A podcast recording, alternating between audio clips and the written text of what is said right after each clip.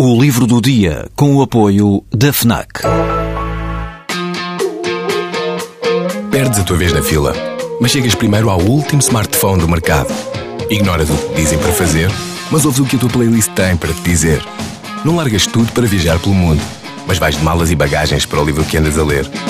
Deixas o despertador tocar mil vezes, mas se ouves o hino na televisão, saltas do sofá e sentes o arrepio. Pois é, quando desligas do mundo, ligas-te a ti.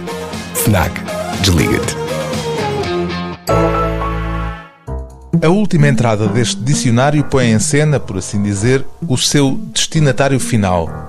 Na letra Z, a última do alfabeto e aquela que naturalmente encerra este livro, surge uma única definição, a de Zé Povinho, a personagem de Rafael Bordal Pinheiro, que se tornou sinónimo do português médio, eternamente desconfiado das promessas dos políticos, como se pode ler aqui.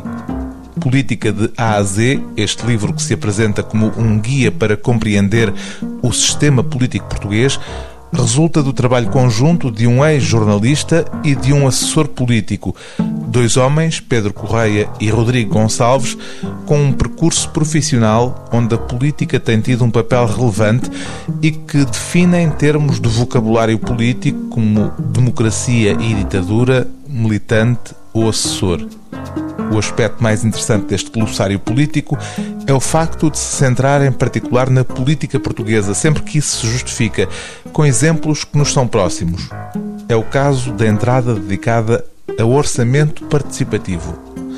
Em Portugal, pode ler-se, esta nova forma de participação política começou em 2002 com processos consultivos, mas rapidamente ganhou caráter deliberativo. Em 2014, havia já 57 autarquias locais com orçamentos participativos.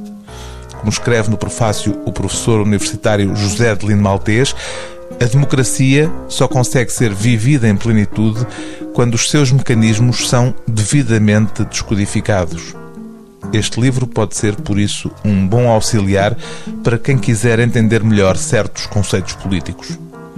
O livro do dia TSF é Política de A a Z, de Pedro Correia e Rodrigo Gonçalves, prefácio de José de Lino Maltês, edição Contraponto.